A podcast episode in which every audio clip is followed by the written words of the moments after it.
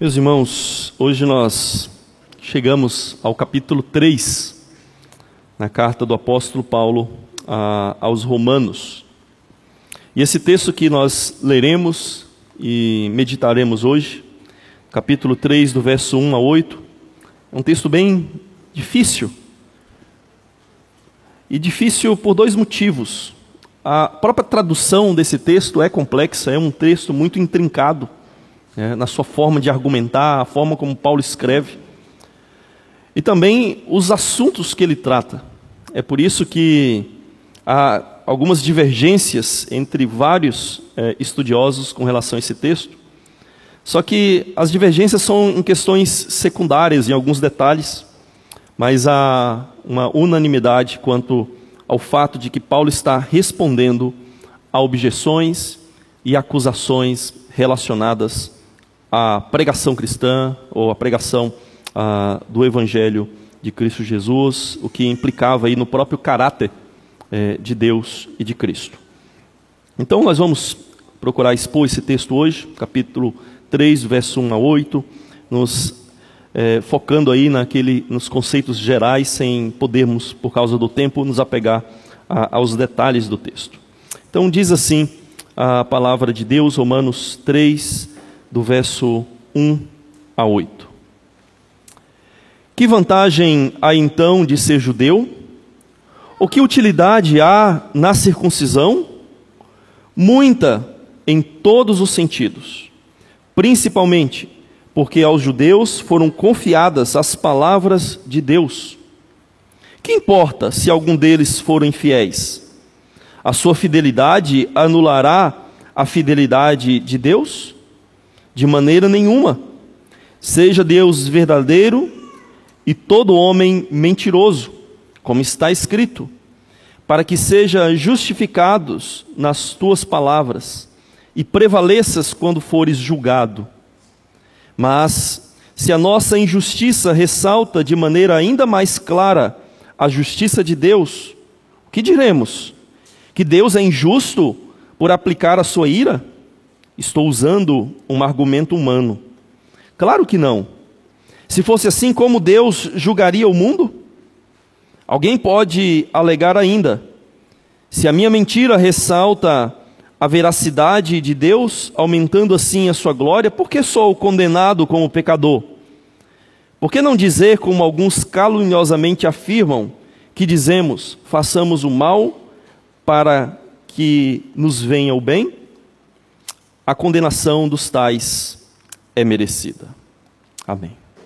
Que o Senhor nos abençoe na nossa reflexão da palavra dele, irmãos. Queridos, eu não sei se todos aqui assistiram aquele filme Batman vs Superman. Eu sei que ele não foi um sucesso de bilheteria, mas há uma cena é, emblemática ali no filme. A cena é o Superman sendo acusado em relação ao filme anterior, né, o Homem de Aço, quando ele luta com o General Zord, e ele então para vencer e, matar o General Zord, ele acaba lutando com, com ele ali na cidade e há uma grande destruição.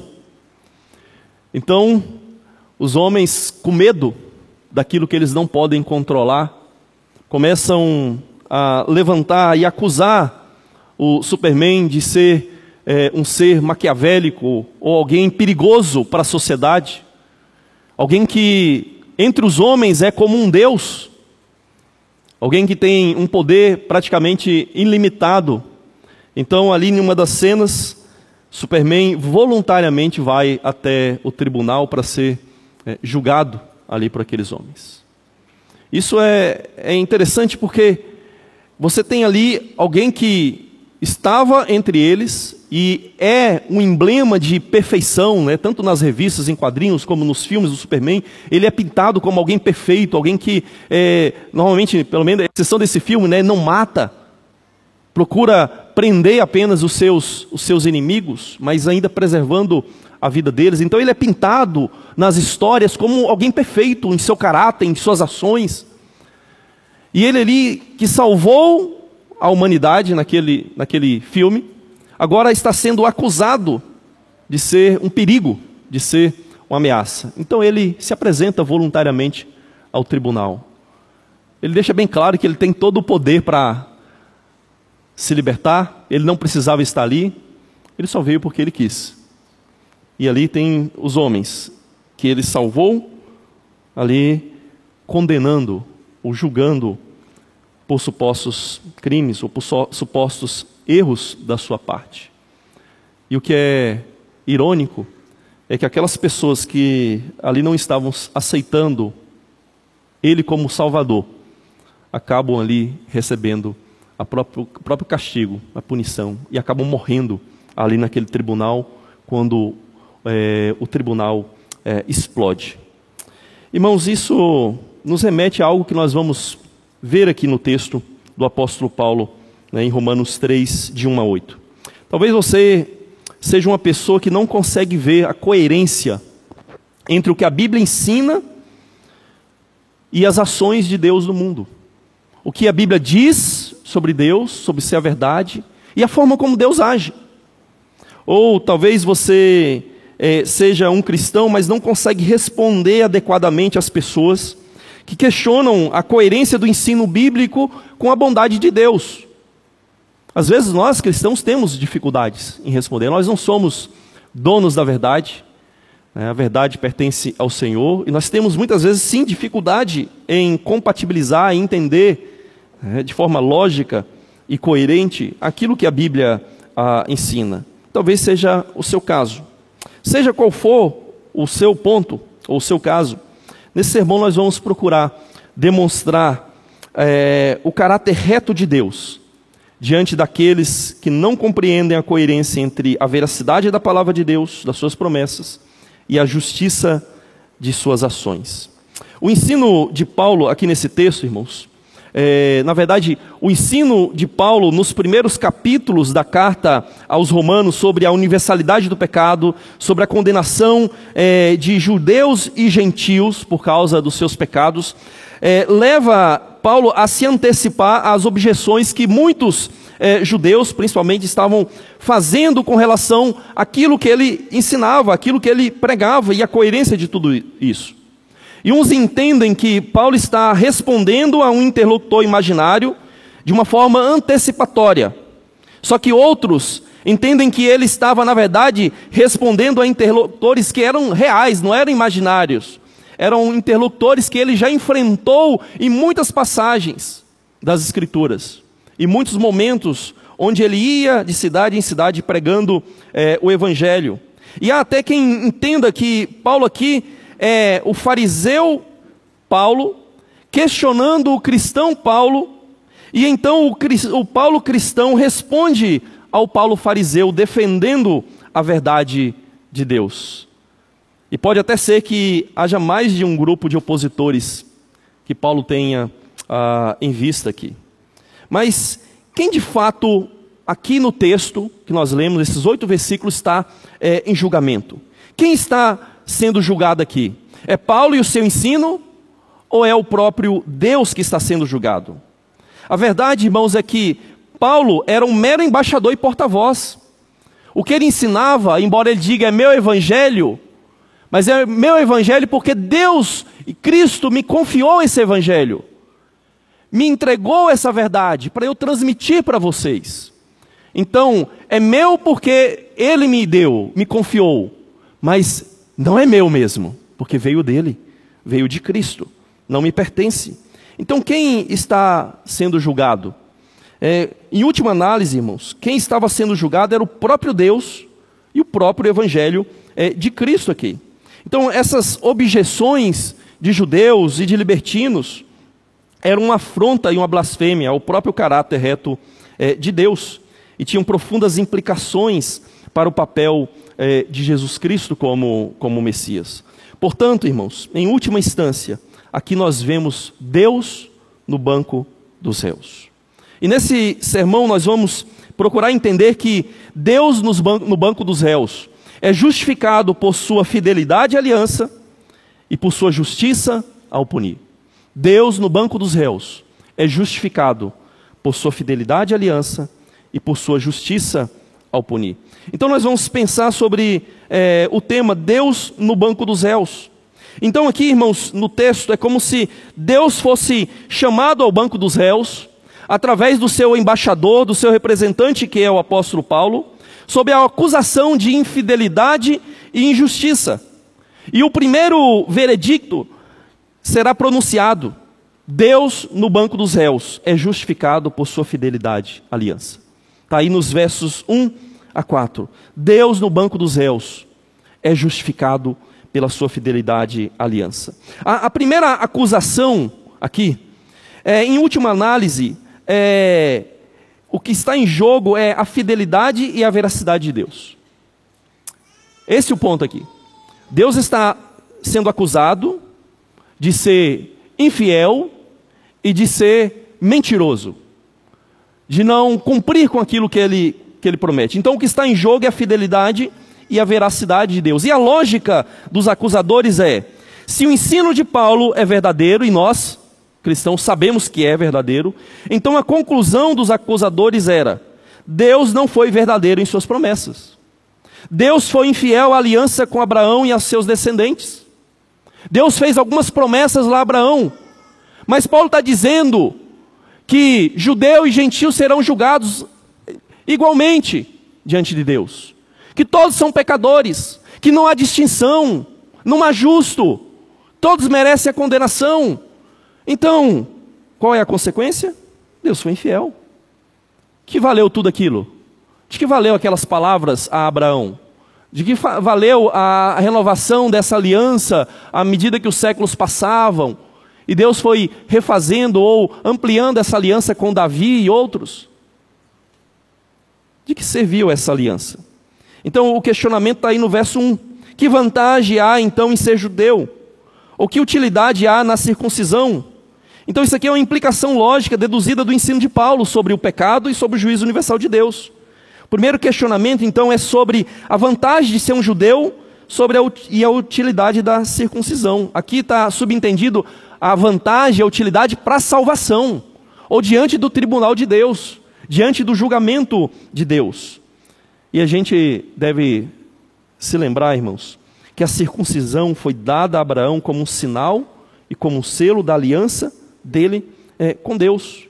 Mas qual seria então o sentido de ter uma aliança com Deus se os judeus serão julgados é, igualmente como é, os gentios?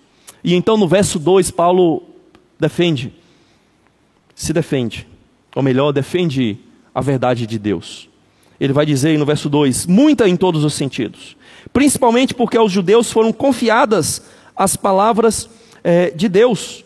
Então, Paulo diz que há muitas vantagens, só que aqui ele não detalha essa, esse tanto de vantagens. Na verdade, ele vai fazer isso de uma maneira mais clara lá no capítulo 9, no verso 4 e 5, quando ele diz assim: são israelitas. A eles pertence a adoção, assim como a glória, as alianças, a promulgação da lei, o culto e as promessas. Deles são os patriarcas, e também deles descende o Cristo segundo a carne, o qual é sobre todos, Deus bendito para sempre. Amém. Então há muitas vantagens, Paulo reconhece e diz para eles: há vantagens e muitas, mas ele especifica aqui uma, e ele especifica aqui que é, as palavras de Deus foram confiadas aos judeus, ou os ditos os pronunciamentos de Deus. Era como os judeus muitas vezes se referiam à, à própria lei de Moisés, e era como os próprios pagãos gregos se referiam quando alguém queria consultar um Deus sobre alguma situação. Lembra do famoso oráculo de Delfos? É.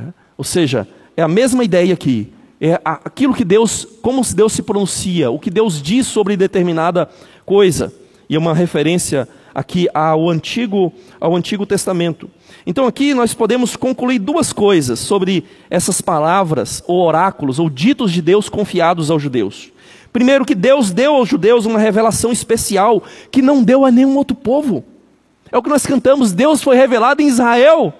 Deus se deu a conhecer de uma maneira especial em Israel. Será que isso seria pouco para os judeus? Será que isso seria insignificante para eles? Deus ter se revelado de maneira especial a eles, enquanto a, aos demais povos do mundo foi de maneira geral na criação, mas é uma maneira despersonalizada, não é maneira específica, você não consegue saber o nome de Deus pela criação. Você olha para as estrelas, deixa eu ver qual é o nome de Deus. Deixa eu conhecer aqui é, como Deus quer que eu viva através da, das estrelas. Não é possível, a não ser que é, para aqueles que acreditam é, em astrologia. Não é possível. Então Deus se revelou de maneira especial através de Sua palavra escrita, dada aos israelitas. Mas há uma outra questão em jogo aqui. Essa ideia de Deus confiou as suas palavras aos judeus, essa palavra confiou, Paulo usa várias vezes em, suas cartas no Novo Testamento para se referir ao, ao Evangelho ou à palavra que Deus confiou a ele, mas não é no sentido de deu para eu ficar comigo. Não, é a ideia de confiou para ele ser um dispenseiro da palavra de Deus. Então, o que provavelmente Paulo está dizendo aqui não é só que os judeus têm a palavra, mas que Deus confiou essa palavra aos judeus para que eles também fossem luz para os gentios, luz para as nações, para que através do conhecimento que eles tinham de Deus, as nações chegassem ao conhecimento de Deus. Então isso era um grande privilégio para Paulo. Mas sim, Paulo vai dizer, em termos salvífico, Israel é como todos os demais. O fato de possuir a palavra não torna o judeu alguém automaticamente salvo não torna o israelita salvo diante do tribunal de Deus. Porque, como Paulo já disse nos capítulos anteriores, a lei só tem utilidade se você a praticar. A palavra só tem utilidade se você a viver na sua vida. Então, Paulo responde dessa maneira: há sim vantagem dos judeus. Não é salvífica, mas é revelacional, é relacional. E também envolve aqui uma obrigação, é uma responsabilidade que o judeu tinha diante das demais nações, para que os povos viessem a Israel e vissem que povo, que nação tem um Deus como o de vocês, que nação tem leis tão justas como a de vocês, e assim eles fossem a luz para os gentios. Mas há um outro questionamento aqui no texto, no verso 3. Está escrito assim: Que importa se algum deles for infiéis? A sua infidelidade anulará a fidelidade de Deus? Aqui as perguntas, irmãos, parecem formuladas, ou melhor, reformuladas pelo próprio apóstolo Paulo. É como se ele pegasse a, as acusações e os questionamentos dos seus inimigos, e ele então reformulasse, colocasse com as suas palavras. O que importa se algum deles foram é, infiéis? A sua fidelidade vai anular a fidelidade é, de Deus? Então Paulo está se antecipando aqui a algumas é, acusações e perguntas que é, muitos estavam fazendo com relação ao ensino é, apostólico. E a questão de Paulo é esta, conforme diz um autor: se não há vantagem em ser judeu, e Deus pode rejeitar membros do seu povo da aliança, então como alguém pode alegar que Deus é sempre fiel às promessas da sua aliança? Você entendeu? Se não há vantagem em ser judeu, e Deus pode rejeitar os membros do seu povo da aliança, então como alguém pode alegar que Deus é sempre fiel? Fiel às promessas da sua aliança. E Paulo vai responder em defesa. Verso 4: De maneira nenhuma, seja Deus verdadeiro e todo homem mentiroso, como está escrito, para que sejas justificado nas tuas palavras e prevaleças ao seres é, julgado, ao ser julgado. Então, Paulo, irmãos, aqui argumenta que o julgamento de Deus sobre os judeus né, basicamente é, na verdade, parte da sua fidelidade às promessas da aliança. Olha só, o julgamento é parte da fidelidade de Deus às suas palavras. É parte da fidelidade de Deus às suas promessas. Por quê? Porque na aliança há bênçãos e há também maldições. Deus deu promessas de abençoar, mas deu promessas também de amaldiçoar e de punir aqueles que se mantivessem de forma incrédula em Israel. Então, irmãos, eh, as bênçãos e as maldições na aliança e a incredulidade de Israel levou a uma resposta divina eh, merecida, de castigo, de punição. Então, nós podemos ser infiéis a Deus e a sua aliança, mas isso não invalida a aliança de Deus. A aliança de Deus continua de pé. É aquilo que muitos estudiosos sérios dizem que muitas promessas de Deus têm sempre uma condição. São promessas ou profecias condicionais. Se fizerem isso, eu faria assim. Então há condições. Aqueles que crerem, confiarem em mim, na minha justiça, receberão as suas bênçãos. Aqueles que me rejeitarem, que não confiarem em mim, que confiarem em si mesmos, que abandonarem a minha aliança, eu também rejeitarei. Isso faz parte da aliança. Então, não, Paulo está dizendo: Deus não quebrou sua aliança. Deus está sendo fiel. Podemos usar aqui uma ilustração, irmãos. Suponha que você queira fazer uma longa viagem de carro. Vamos pegar assim, Pirapora. Pirapora, lá no norte de Minas, ou lá para a cidade do Pastor Jailson, lá na Bahia, de carro, né? Uma longa viagem. Dois dias aí.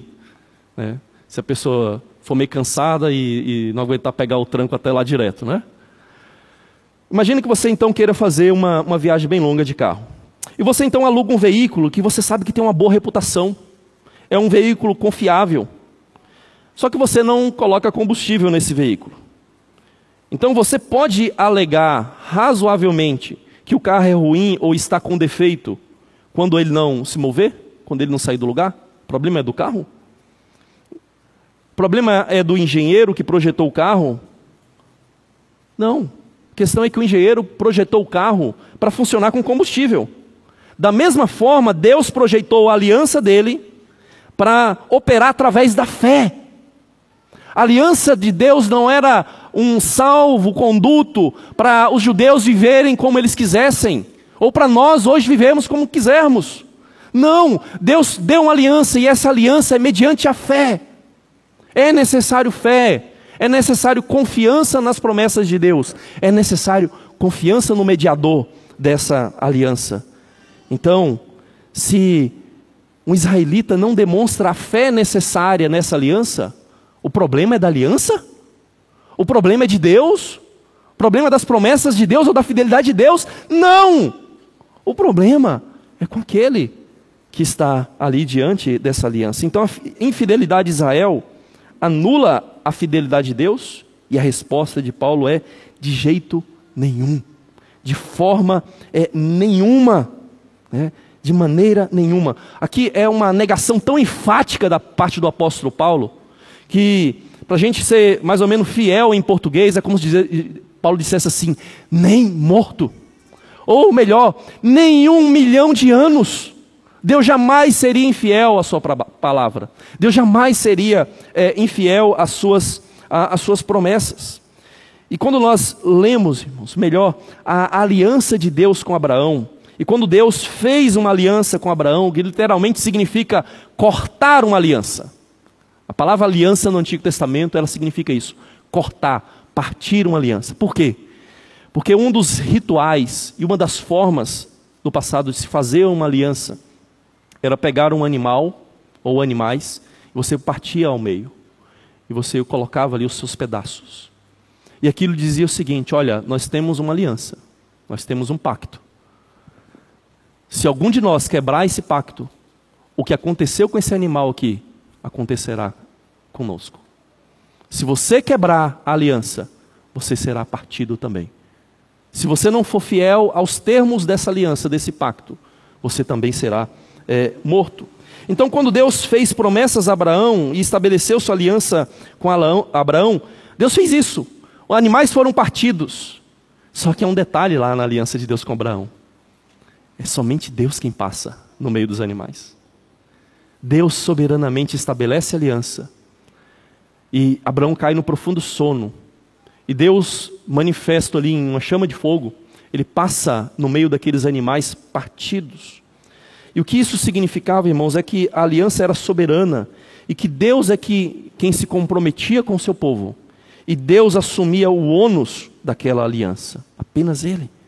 E a aliança então é estabelecida de maneira soberana, e Deus vai soberanamente levar essa aliança à, à sua finalidade. Ele vai cumprir. Mas lembra, Deus projetou a aliança para funcionar através da fé. É somente para aqueles que têm fé não é aqueles que dizem que são descendentes físicos de Abraão. Não, mas para aqueles que de fato têm a fé que Abraão tinha no Deus da aliança. E nós vemos essa fidelidade de Deus à sua aliança de maneira muito clara e especial por meio de Jesus Cristo. Irmãos, essa passagem basicamente reafirma a fidelidade de Deus ao seu povo, seja Israel, seja a igreja hoje. Cristo foi partido para que nós pudéssemos ter uma aliança com Deus. Cristo foi quem pagou o preço ou a sentença da quebra dessa aliança da nossa parte. Mas nós sempre quebramos aliança. Sempre quebramos aliança. E Cristo pagou o preço, o ônus dessa aliança de Deus conosco. Cristo pagou a sentença dessa aliança. O Espírito de Cristo também é aquele que gera fé nos corações dos eleitos, incluindo judeus e gentios. E gerando essa fé, a mesma fé de Abraão, ele então tem um relacionamento verdadeiro e sincero com Deus mediante a fé.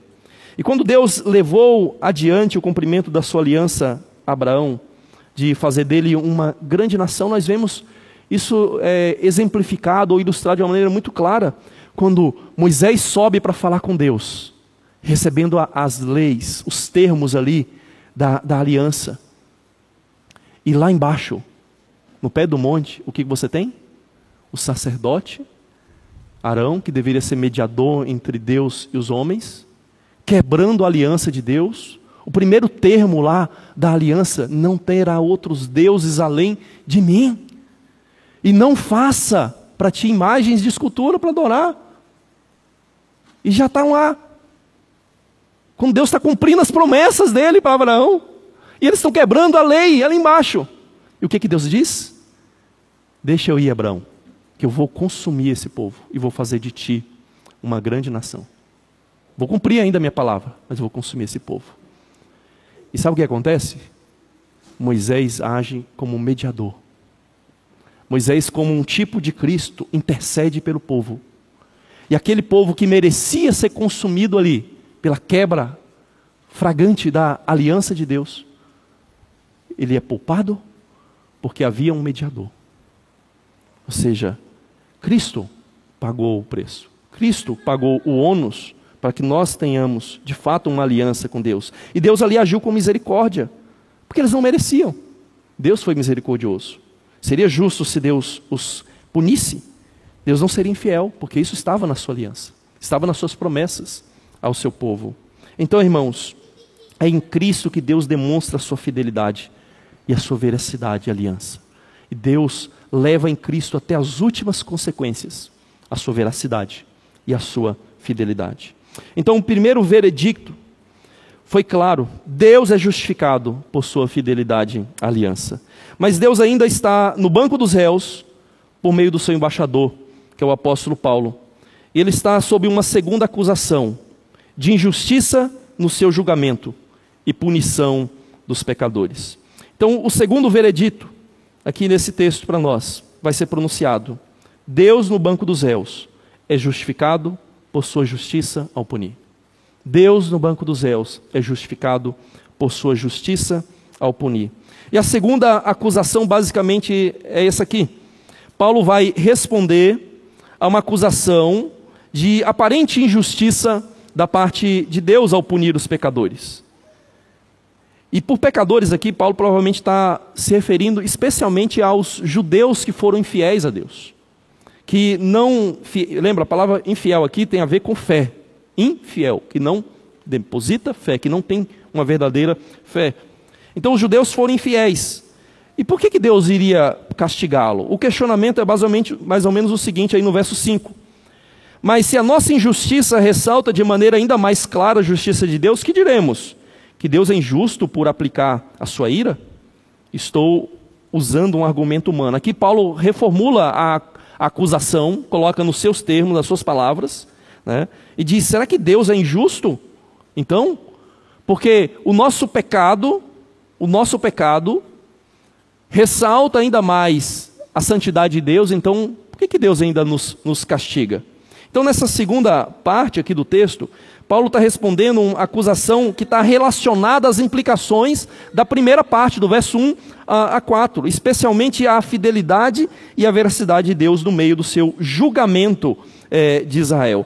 E só para você entender o raciocínio de Paulo, é basicamente o seguinte: o pressuposto aqui é o nosso pecado, ou o pecado do povo de Deus, torna a santidade de Deus mais visível, não é?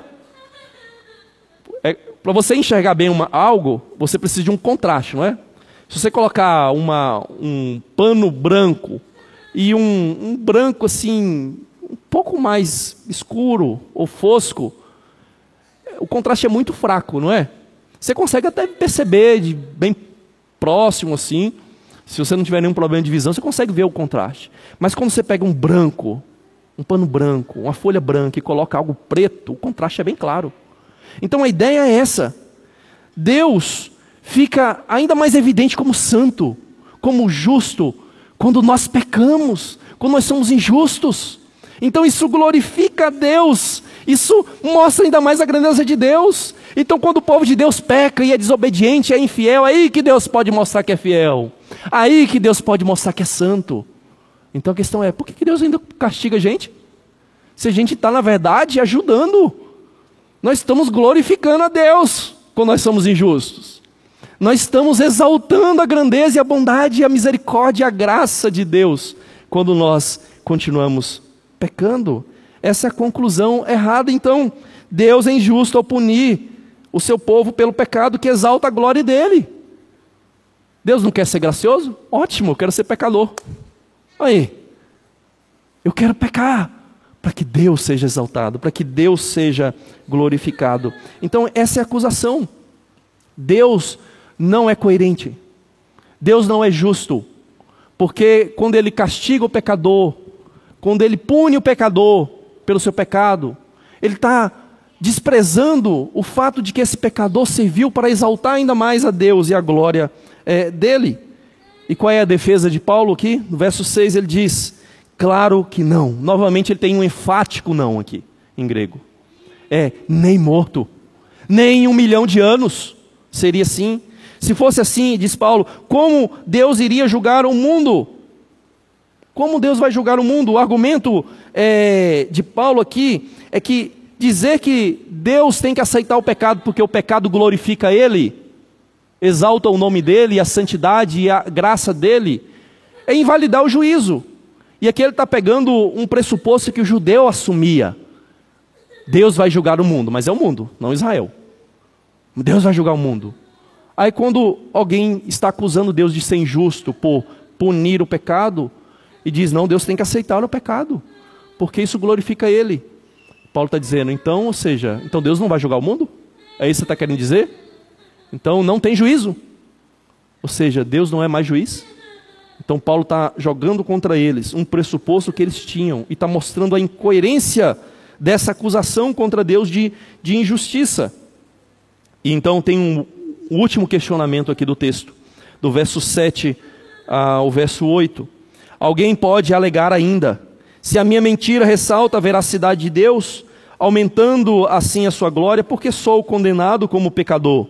Por que não dizer, como alguns caluniosamente afirmam, que dizemos, façamos o mal para que nos venha o bem? Basicamente, aqui, se você reparar, Paulo repete a mesma pergunta ou a mesma acusação anterior, só que ele muda o contraste. Contraste anterior era entre injustiça e justiça. O contraste aqui no verso 7 é entre mentira e verdade. Lá era se a minha injustiça ressalta ainda mais a justiça de Deus, por que, que Deus me julga?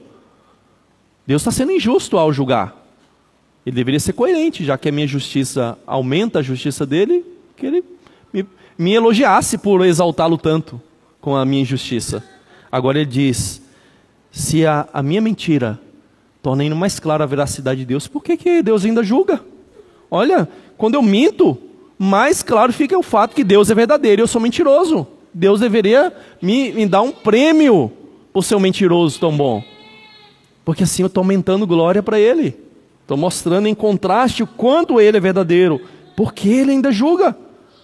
Porque Ele ainda pune a minha mentira. Porque Ele pune é, ao meu pecado. E então, irmãos, aí aqui o negócio desce a um nível mais baixo. Quando Paulo coloca aquilo que eles estavam ensinando, estavam dizendo, na verdade estavam dizendo que o próprio Paulo, na verdade nós aqui, é, os próprios apóstolos estavam ensinando. Porque não dizemos, como alguns caluniosamente afirmam, de que dizemos, façamos o mal para que venham bem. Vamos continuar pecando, vamos pecar mais, vamos pecar com muito empenho, com muito zelo, para que mais bem venha. Onde abundou o pecado, superabundou a graça. Esse era o que Paulo ensinava. Mas o que alguns estavam concluindo disso é: vamos pecar ainda mais, para que mais graça venha sobre nós. O pecado é desejável, porque o pecado traz mais e mais bem, o pecado traz mais e mais graça. É isso que eles estavam é, dizendo e acusando o apóstolo Paulo e os demais apóstolos é, de ensinarem é, também. Então, por que, que não fazer o mal? Por que não pecar mais para Deus mostrar ainda mais misericórdia e graça com seu povo? E a ideia, a defesa de Paulo aqui, olha só, não tem defesa. Irmãos, a ideia é tão absurda, é tão irracional, que Paulo parece que ele perde a paciência, sabe? Quando a pessoa chuta o balde e não quer mais conversa. O negócio é tão ilógico, é tão, é, é, é, tão demoníaco essa ideia de você praticar mais e mais o pecado, mais e mais o mal, para que bem venha através do mal, que Paulo nem quer responder. A única coisa que Paulo responde é isso: a condenação desses é merecida. A condenação de quem pensa assim é merecida, nem merece resposta uma pessoa dessa. Então você acha, você aqui, você acha que Deus é injusto ao te julgar, porque o pecado traz mais glória a Ele? A sua condenação é merecida. Você acha que pode pecar porque Deus deve se mostrar mais e mais gracioso? A sua condenação é merecida. Você acha que pode pecar mais para que o sacrifício de Cristo tenha ainda mais valor? A sua condenação é merecida. Você acha que a soberania de Deus isenta você da sua responsabilidade moral? A sua condenação é totalmente merecida. É a única resposta que qualquer um de nós que pensar dessa maneira merece é essa. É resposta nenhuma. É simplesmente condenação da parte de Deus, porque isso não está condizente com a verdade de Deus revelada nas Escrituras. Deus sim é verdadeiro. Deus é justo. Deus é bom. Deus é misericordioso. Deus é gracioso. Mas isso de maneira nenhuma torna o pecado ou mal desejável. Deus sim é glorificado pelo mal, que Deus é todo poderoso. Ele consegue conduzir até as forças do mal para que ela possa concorrer para o seu propósito final. Mas isso não significa que o mal seja desejável ou que o mal seja elogiável. A Bíblia diz que até a ira do homem há de louvar a Deus. Mas o mesmo Deus que é exaltado pela ira do homem também pune esse homem pela sua ira. Porque ninguém, irmãos, comete o pecado pensando que vai glorificar Deus. Nós cometemos o pecado, sabe por quê? Porque o pecado exalta nós mesmos. O pecado satisfaz o nosso próprio coração. Então Deus é justo quando nos pune, quando nos castiga por sua ira. Por quê?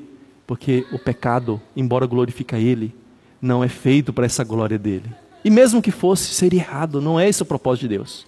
Como Deus se revelou, a sua vontade revelada nas Escrituras, o seu desejo é que nós obedeçamos a sua lei, que nós nos santifiquemos. Essa é a vontade de Deus revelada nas Escrituras. Mas há uma versão refinada desse, desse tipo de, de pensamento e de acusação aqui. É uma versão é, refinada que tem governado a ética é, do mundo e até de muitas igrejas hoje em dia. É o que alguns chamam de consequencialismo ou utilitarismo. É uma ética utilitária. E basicamente é essa ideia. Os fins justificam os meios. Então qualquer ato é, é legítimo. Sim, em última análise, aumenta a felicidade do homem. Ou visa o bem de alguém. Qualquer ato é lícito, desde que a finalidade final seja boa. O pecado é bom, porque a finalidade no final vai glorificar a graça, a bondade, a misericórdia de Deus. Então, ou seja, vamos praticar o mal para que do mal venha bem. É como uma pessoa pensar que o valor moral de um ato é determinado por os resultados ou consequências finais desse ato. Portanto, é, quando a gente vê no dia a dia o que as pessoas pensam é que uma mentira é boa, ou aquela chamada mentira branca, quando ela faz um vizinho, um amigo, um colega, um irmão da igreja mais feliz. Eu posso fazer isso, eu posso mentir, eu posso agir mal, desde que isso resulte bem. Eu posso sonegar o imposto se isso resulta em um bem. Se eu der para a igreja, não, não, não me isenta do meu crime, do meu erro? Né? Ou a pessoa pegar um dinheiro ilícito, de origem e fonte ilícita, então diz: não, não, mas é, eu vou dar para caridade, vou dar para a igreja.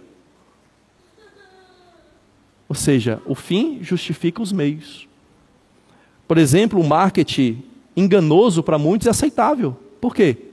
Porque através daquele marketing agressivo, através de propagandas mentirosas, enganosas ou dúbias, a empresa prospera. Quantos vão ter o trabalho? Olha, eu sustento minha família através disso. O fim justifica é, o meio. Ou, quem sabe, os ataques políticos. Ataques políticos, mentiras, calúnias, desde que seja para derrubar aquele político que eu não gosto. Político inimigo. A oposição. Aí pode. Pode mentir. Pode tudo. Porque o fim justifica o meio. Nós teremos um presidente do nosso lado. Um presidente que é isso, que é aquilo. Os fins justificam os meios. Então, irmãos, no discurso popular, tanto crentes como incrédulos apelam para as consequências ao invés dos princípios morais. Aquilo que de fato Deus exige de nós é que nós vivamos conforme a Sua palavra, conforme o que Ele ensina na Sua palavra, e que hajamos em conformidade com ela. Então, irmãos, e essa passagem também levanta uma seguinte questão para nós, uma seguinte implicação. Como Deus pode ser justo e gracioso para com os pecadores ao mesmo tempo? Como que Deus pode ser as duas coisas? Como que Deus pode ser justo e justificador do pecador? A resposta acho que você já sabe se você é cristão. É em Cristo. É somente em Cristo. É somente na nova aliança em Cristo que Deus pode ser justo e justificador. É que Deus pode ser justo e gracioso. Ele pode ser justo e misericordioso. Ele pode ser amor e justiça ao mesmo tempo. Em Cristo, Deus demonstra a sua justiça e a sua misericórdia para conosco quando ele pune o nosso pecado em Cristo. E quando ele, então, nos concede a sua compaixão, a sua misericórdia. Em Cristo, Deus cobrou e pagou os nossos pecados hediondos e blasfemos contra Ele, para que nós pudéssemos ser libertos da condenação. Em Cristo, Deus nos declarou justos ou justificados do nosso pecado. Em Cristo, Deus nos livrou da culpa do pecado. Em Cristo, Deus também nos livrou do poder escravizador do pecado. Paulo vai mostrar isso de maneira muito mais clara, capítulo 6, capítulo 8 da carta aos Romanos. E em Cristo, Deus também nos santifica progressivamente, nos torna cada dia mais semelhantes a Jesus Cristo. Paulo deixa isso claro lá em Romanos 8, quando diz que todas as coisas cooperam para o bem daqueles que amam a Deus. De que, que ele está falando? Do seu bem-estar aqui? Não! O bem maior que é você ser imagem de Cristo é santificação. E em Cristo, Deus também irá nos livrar completamente da presença do pecado.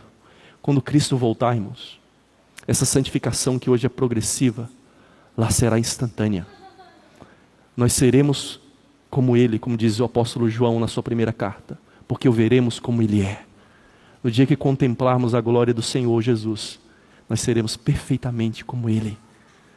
Não como Deus, mas como seres humanos, agora transformados, renovados, à imagem de Deus, para a glória dele, sem pecado, agora vivendo em plena santificação. Então, queridos, é um completo engano partir da ideia da soberania de Deus e da graça de Deus e concluir que ele tolera e ignora o nosso pecado. Ou antes que ele vê o nosso pecado como algo bom e desejável Deus é soberano sobre o mal e sobre o pecado. Mas cada ser humano ainda é responsável por cada ato. Primeiro, porque todos têm uma revelação geral na criação.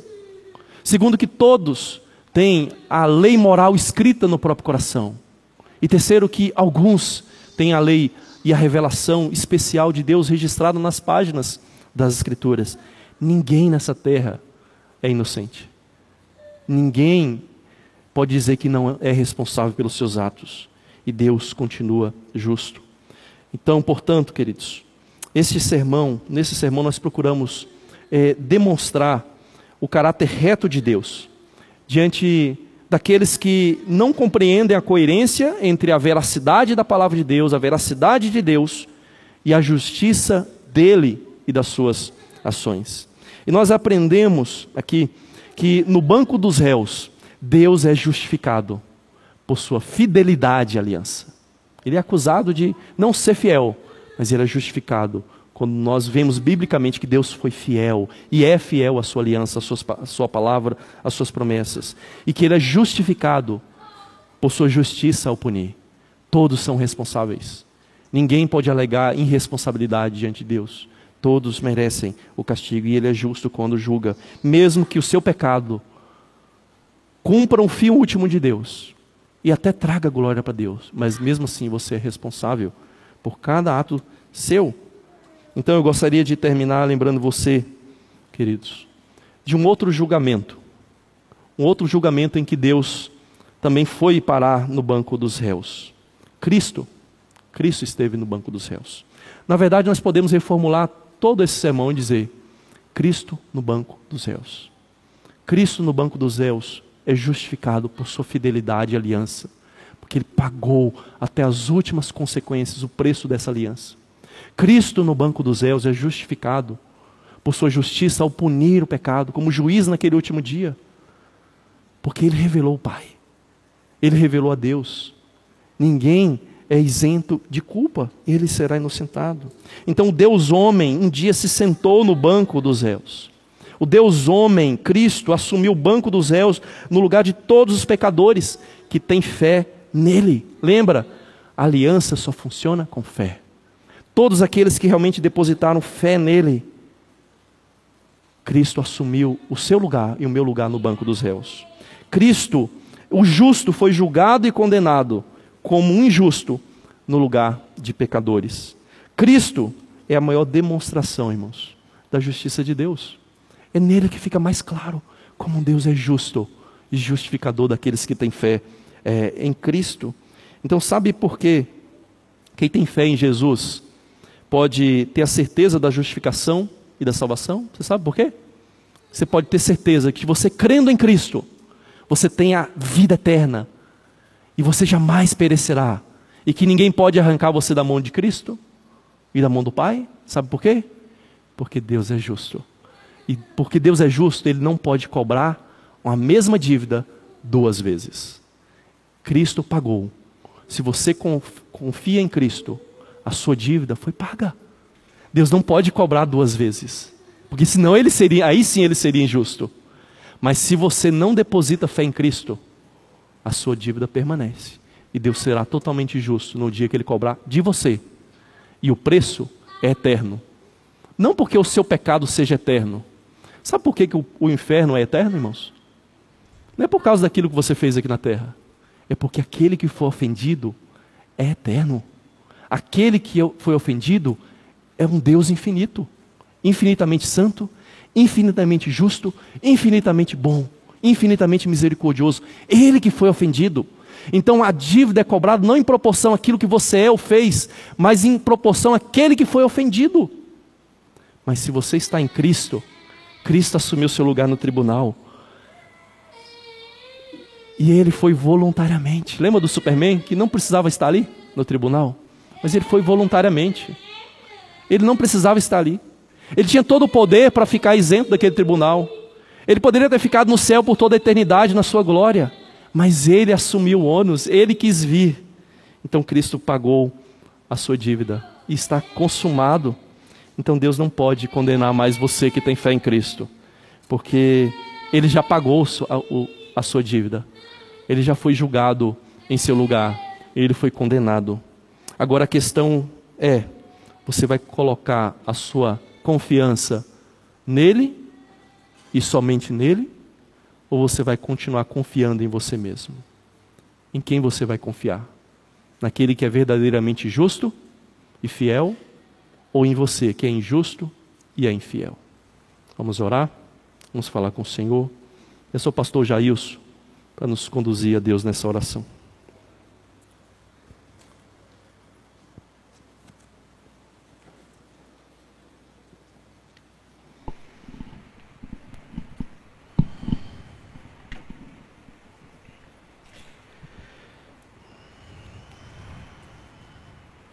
Ó Senhor Deus, nessa manhã mais uma vez nós reconhecemos que de fato não há nenhum justo, nenhum sequer. Que estamos condenados e debaixo da tua ira e que não há nenhum tipo de alegação que possamos fazer diante do teu tribunal. Sim, Pai. Porque és o Deus santo, justo verdadeiro. Sim, Pai. Não nos resta outra coisa, Senhor, a não ser nos escondermos atrás do teu filho e depositar nele a nossa confiança e descansarmos na sua obra salvífica naquela cruz em favor de todos nós.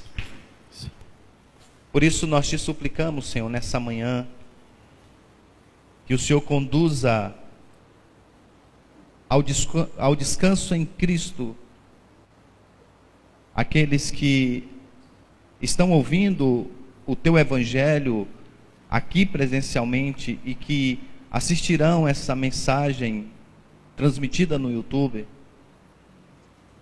de modo que possam confiar somente em Cristo e descansar somente em Cristo. Dar-nos, ó Deus, zelo pelas coisas do Senhor.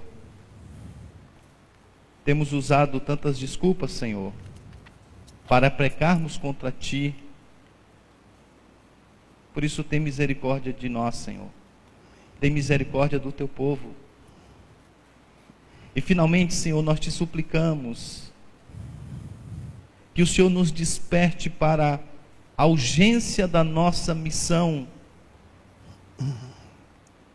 diante desse mundo que está debaixo da tua ira. Ó Deus, a nós foi nos dado a palavra de reconciliação. Quisestes o Senhor escolher a cada um de nós que já confiou em Cristo como embaixador do teu reino. Por isso, Senhor, nos ajude a levar o evangelho de Cristo Jesus e dizer ao mundo que há salvação para essa condenação que se aproxima dia após dia. Que há um lugar, há um refúgio onde se abrigar naquele terrível dia que o teu filho virá para acertar as contas. O Senhor está voltando na pessoa do teu filho, Senhor.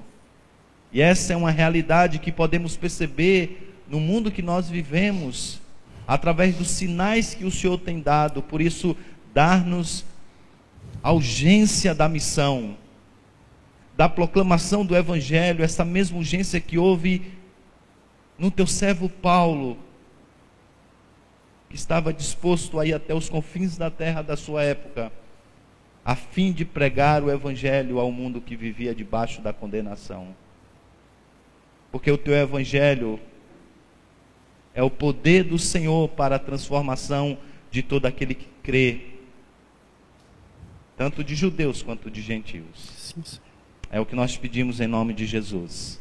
Amém. Amém. Irmãos, fiquemos de pé. Nós vamos